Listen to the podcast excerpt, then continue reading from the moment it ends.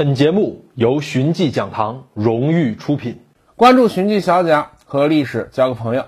大家好，我是三喵先生，一个有温度的学渣。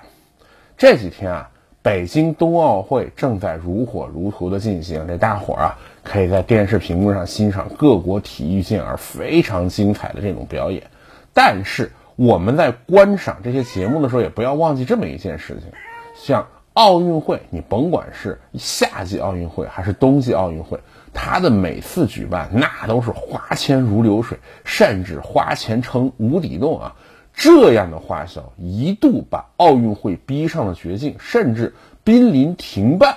后来啊，多亏这奥运会商业化改革，让那些所谓的万恶的资本家入局，这奥运会才能继续办下去。咱们今天啊。也才能够欣赏这样精彩的体育赛事。那这奥运会商业化改革是怎么回事啊？今儿咱们就来聊聊这段往事。咱们知道啊，现代奥运会的创始人是法国的顾拜旦，他呀出身贵族世家啊，特别理想主义。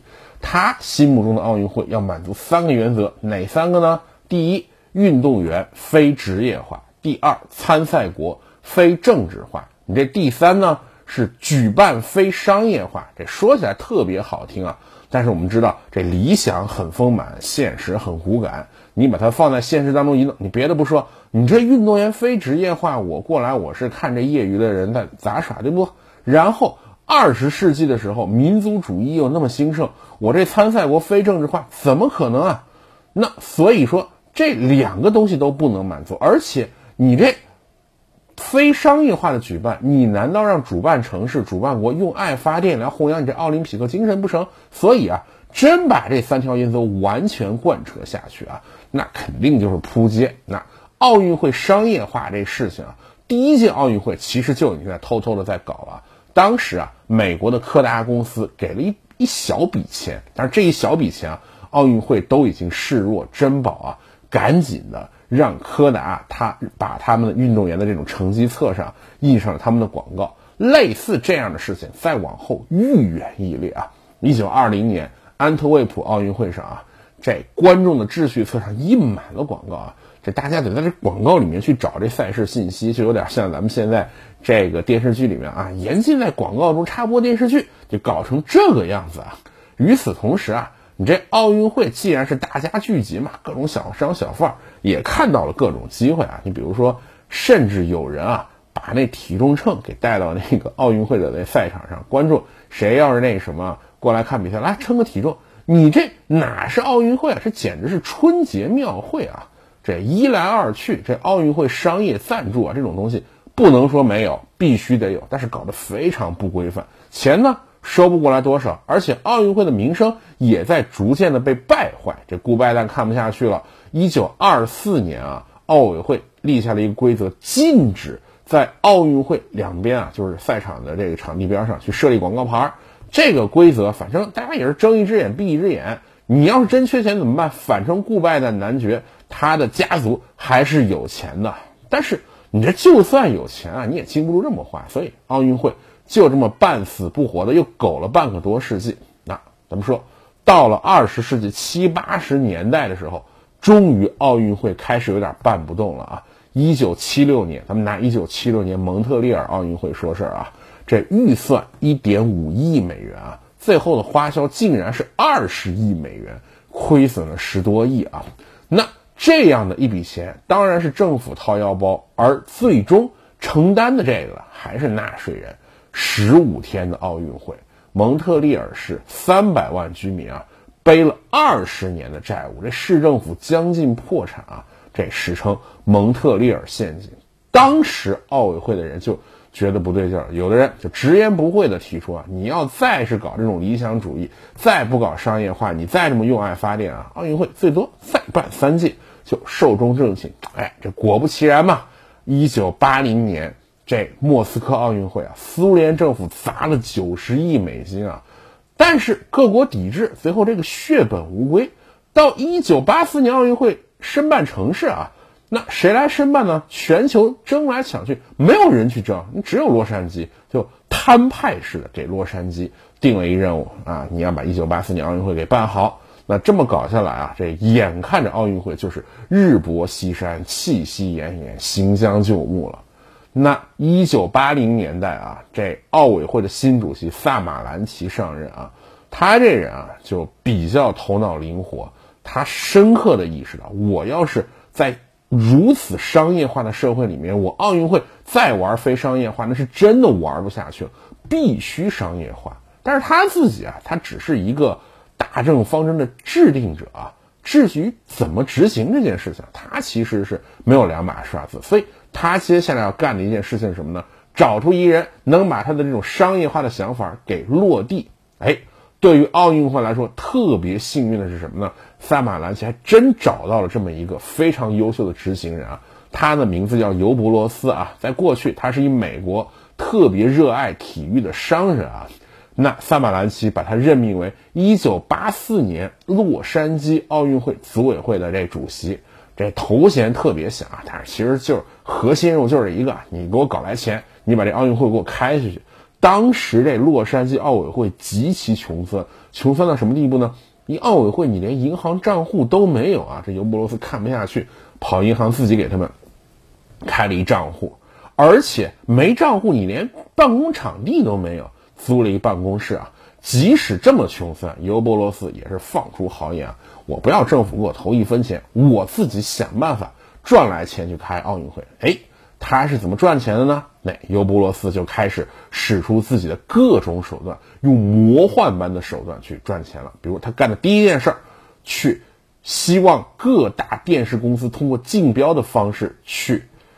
购买奥运会的全球或者全美国的电视转播权啊，那这件事情当时在美国国内几大电视公司为了这个竞标权是挤破了头，最终啊，美国电视广播公司他拿到这个电视转播权，当然他为了拿到这个电视转播权花的钱也不少，他是二点二五亿美金拿到了这笔转播权啊，而且不但掏了钱，还要给奥运会提供价值七千五百万美金的。转播设备，哎，这也是在美国，在国际上啊，像什么日本、澳大利亚、什么欧洲，你这个奥运会的转播，同样，那咱们竞拍吧。所以，在全球这么一竞拍下来啊，光这么一个全球电视转播权，这尤伯罗斯入账二点八亿美金，哎，算是出战告捷。接下来啊，这尤伯罗斯还有一更大的计划，那就是彻底规范奥运会的商业赞助模式。咱们知道啊。在过去，奥运会的赞助是小而分散的啊，这什么阿猫阿狗都可以过来打打广告，什么王二驴牌大力丸什么这种东西，我都可以出现在奥运赛场上。你这样子啊，奥委会挣的钱不多，自己的形象哎却是一落千丈。这尤伯罗斯上任以后，马上要改变这个局面，怎么搞呢？就各行各业啊，我来找唯一的这个行业的头部企业。每一个行业只需允许一个企业来赞助奥运会，而且呢，入场门槛很高，四百万美金。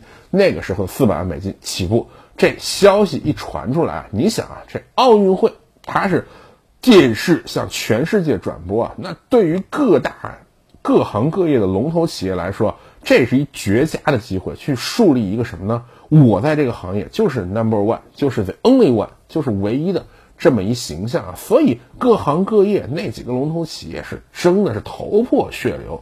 当年啊，这百可口可乐跟百事可乐就去争，最后可口可乐砸了一千两百万美元打败了百事可乐，获得了这个饮料碳酸饮料这个行业的唯一许可赞助权啊。那么类似的啊，日本的富士胶卷异军突起，砸了七百万美元打败了当时的行业老大柯达。是做上了这个胶卷摄影材料这方面的这唯一赞助权，类似这样的一些事情啊，那尤伯罗斯是搞了那么十几个、几十个这样的一个啊行业，最终入账三点八五亿美金，这是当年奥运会它的最大的一笔收入，已经非常非常可观了。当然，除此之外，他还用尽一切办法去把别的东西商业化，甚至我们知道奥运会圣火传递啊。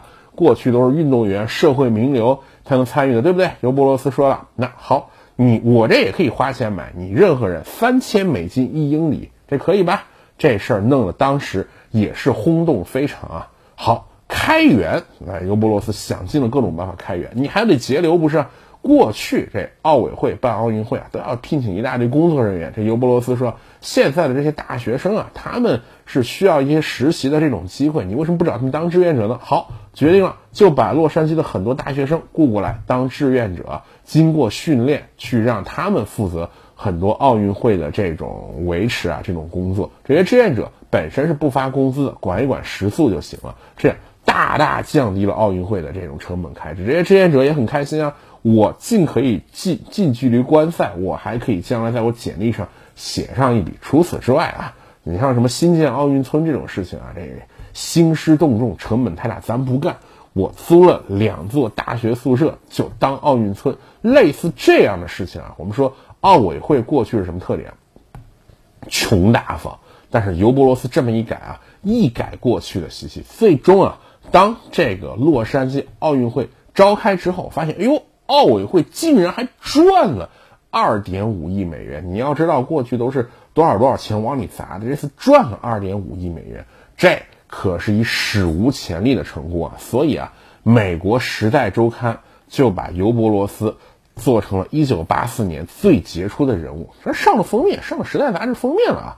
那一九八四年这样的一个洛杉矶奥运会，也被誉为史上最成功的一届奥运会。而尤伯罗斯啊，他开创的很多商业的这种模式沿用至今。你像什么志愿者啊，什么电视转播权独家出售，这咱们都很熟悉了。咱们就说一个别的，你比如说这个奥运会的各行各业独家赞助商制度啊，到了一九八五年，这奥委会啊就把这种独家赞助商制度给定成了一个规矩，每四年为一个周期，在全球范围内，我找三十个以内的什么呢？奥运会合作伙伴。那这些商家啊，他在卖东西的时候，我可以打出旗号，我是奥运会合作伙伴。那当然了，作为交换，你是要给这奥运会出钱出力的了。咱们这次看这北京冬奥会嘛，这不是有报道吗？这选手来北京了以后，这一人免费发一部三星手机，这为啥呢？这个三星手机可不是政府买单，这是三星公司买单的，因为三星公司就是全球奥委会的这。独家合作伙伴之一啊，所以你出钱出力出手机，这是应该的啊。所以说啊，靠着尤伯罗斯的这种奥运会商业改革啊，我们说以后的奥运会有钱可赚了，所以才会出现几个城市啊去竞争一个奥运会举办城市这样的一个局面。而奥运会从一九八四年之后又一直延伸到现在啊。这都是尤伯罗斯的功劳。这也我们可以看到，在当代的商业社会当中，连奥运会这样的东西也必须商业化才有活路啊。不过啊，现在这形势也有了新变化啊，这各各个举办城市。为了让奥运会变得更好，我们看这举办的奥运会的成本那是节节攀升啊！我一个城市要不要去举办奥运会？我说到底，我还是以成本收益的核算啊！现在既然这成本节节攀升啊，靠尤伯罗斯的这种商业模式能带来的利润，短时间内也很难有大幅度的增长。所以啊，我们说现在的奥运会它又走到了一个十字路口上。那以后的奥运会。还会不会有改革？还会不会有新的类似的商业的这种模式呢？那我们就大概只能期待下一个萨马兰奇、下一个尤伯罗斯的出世吧。那么至少目前，我们应该感谢曾经有这么一位商人啊，能让我们现在去在电视机前面好好的去欣赏运动健儿们的这个表演和竞技。那么好，关于奥运会商业化的故事，咱们今天就聊这么多，谢谢大家。啊，我是三喵先生，一个有温度的学渣。啊，关注寻迹小讲和历史交个朋友，谢谢大家。更多精彩内容尽在寻迹讲堂。